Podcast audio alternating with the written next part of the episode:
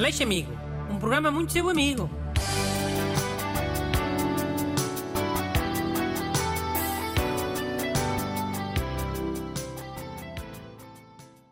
Bom dia e bem-vindos ao programa que tem sido muito vosso amigo. Hoje o meu ajudante é o ajudante Busto. Olá, bom dia. E vamos ajudar um pai desesperado, é não é? Uh, Sim, uh, é o ouvinte Raul Bartolomeu. Vou ler o mail. Bom dia, excelentíssimos Dr. Bruno e ajudante. Tenho dois filhos, um rapaz de 10 anos e uma rapariga de 5, que dormem no mesmo quarto, em camas separadas. O mais velho só consegue adormecer e dormir tranquilo se tiver uma luz acesa no quarto. Por outro lado, isso faz com que a mais nova acorde muitas vezes de noite, uma vez que a luz a incomoda e ela prefere dormir às escuras.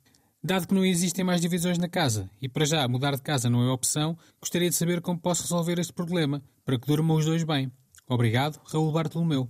Oh, isso é Léria do garoto. Lério o quê? O garoto está a fazer de propósito. Tinha o quarto só para ele e passou a ter que dividir com a irmã. Ficou ressabiado e inventou isso de só conseguir dormir com a luz ligada. Para ver se volta a ter um quarto só para ele. Oh, que parvoíce! É uma criança de 10 anos. E então? Que viste o senhor das moscas? Os garotos conseguem ser muito ruins uns para os outros. E bebés a mesma coisa. Muito territoriais. Podes fazer a experiência. Deixa dois bebés sozinhos com um brinquedo. A ver se passado um, um bocado não está logo um a bater com o brinquedo na moleirinha do outro. Ok, está bem, mas uh, vamos assumir que não é de propósito, que não é fingir. Tens alguma solução ou não? Tenho. Raul, o que vais fazer é o seguinte. Começa a embrulhar o teu filho mais velho, à frente das visitas e, e dos amigos deles. Diz coisas. Tens este bacão, tem 10 anos e ainda precisa de uma luzinha para dormir. Cheio de medo do escuro. A irmã é mais pequenita e não tem medo nenhum. Oh, isso é feio. Feio como? Pode deixar traumas. Não se deve dizer essas coisas. E se o garoto estiver a, fazer de propósito, também deixa traumas? Não é justiça? Lá estás tu com essa conversa de ser de propósito. E humilhar a criança que é a solução? Pronto, acalma-te. A culpa é dos papás, não, não é minha. De certeza criaram um filho mais velho cheio de mimos, a fazer as montadinhas todas, luzinhas para adormecer, nhanhanhé, os caprichos todos. Depois chegou o segundo filho, a garota, e já deixaram andar. Isso acontece quase sempre, hein?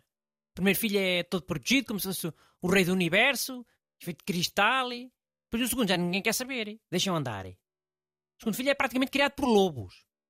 E claro que o filho mais velho fica todo mimadão. Ah, é assim que funciona? Tu és filho mais velho.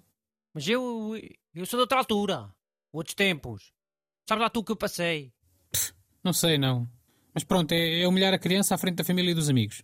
É essa a tua grande solução? Pá, então beija se gosta desta, ó senhor pedopsiquiatra. O Vinto Raul que mostra comentários sobre garotos de 8 e 9 anos a trabalhar em Minas, em 1900 e tal. Para o garoto ver o que é que passava a canalha da idade dele. E ver se ganha vergonha na cara por ainda precisar de uma luzinha para dormir. Mas achas que isso é adequado para a idade dele? Documentários sobre trabalho infantil em Minas? Osca-se. E se forem desenhos animados, já dá? Dá. Mas existem. De certeza que existem. Daqueles do Bloco de Leste, da Checoslováquia, mas não sei o quê. Os programas do, do apresentador Vasco Granja.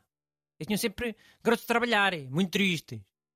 Não podem ser esses, ou senhor pedopsiquiatra? Hum, podem. Mas eu, por acaso, até tinha uma, uma solução possível, eh, menos traumática. Oh, eu vi logo. Você é que estás aí a implicar com as minhas ideias todas. Como é que é essa porcaria da tua ideia? É, é simples. E, e se o Raul fosse reduzindo a intensidade da luz no quarto dos filhos? Assim gradualmente. Até não haver luz nenhuma.